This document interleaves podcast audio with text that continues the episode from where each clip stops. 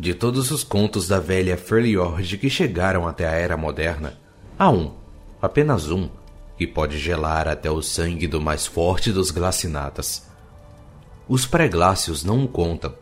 A maioria deles nem o conhece por inteiro. Por decreto de Lissandra, a própria bruxa gélida, perpetuar essa lenda proibida é uma heresia contra a verdadeira fé e a pena é a morte para qualquer um que ousar contá-la em voz alta.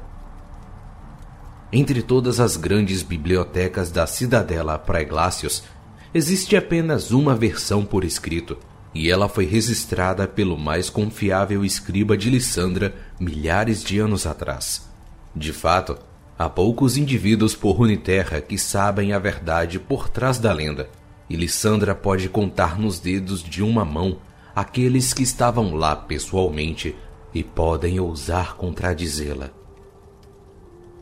Nos últimos dias sombrios da Guerra das Três Irmãs, Avarosa e Serilda finalmente marcharam com seus guerreiros até o cume das montanhas, a fim de enfrentar Lissandra diante dos muros de seu próprio forte. Elas não se submeteriam aos mestres sobrenaturais aos quais Lissandra havia prometido suas próprias irmãs. Este seria o fim. A bruxa gélida apontou para os exércitos que elas lideravam, a grande aliança que finalmente subjugara estas terras selvagens. Os glacinatas mortais eram praticamente imunes ao frio do inverno. Os reis dos trolls vagavam por toda a tundra, acumulando riquezas tremendas com suas conquistas. Até os magníficos e terríveis vagantes, muitos distantes de sua forma original, agora se moviam sob o comando das três. Tudo isso, Lissandra lembrou às irmãs.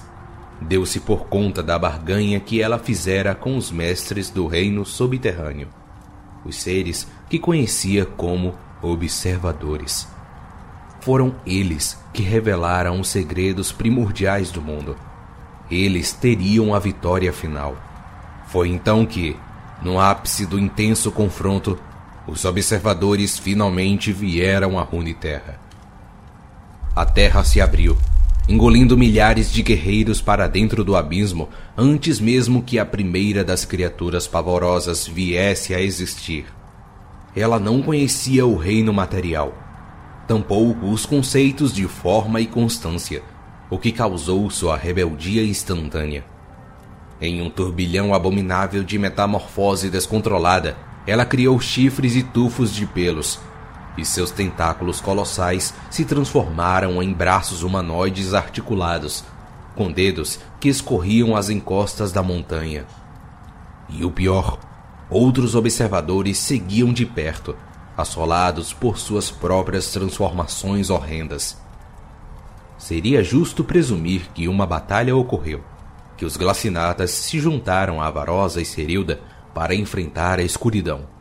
Mas, na verdade, foi Lissandra que pôs fim a tudo.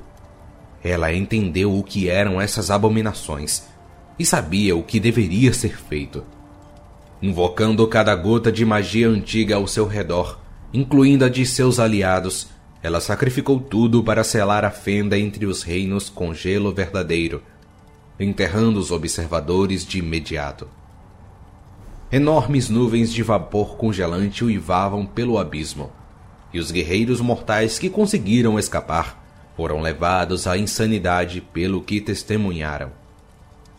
Esta, portanto, não é apenas a lenda de como Lissandra salvou o mundo da destruição mas o único relato em primeira mão do martírio de Avarosa e Cirilda.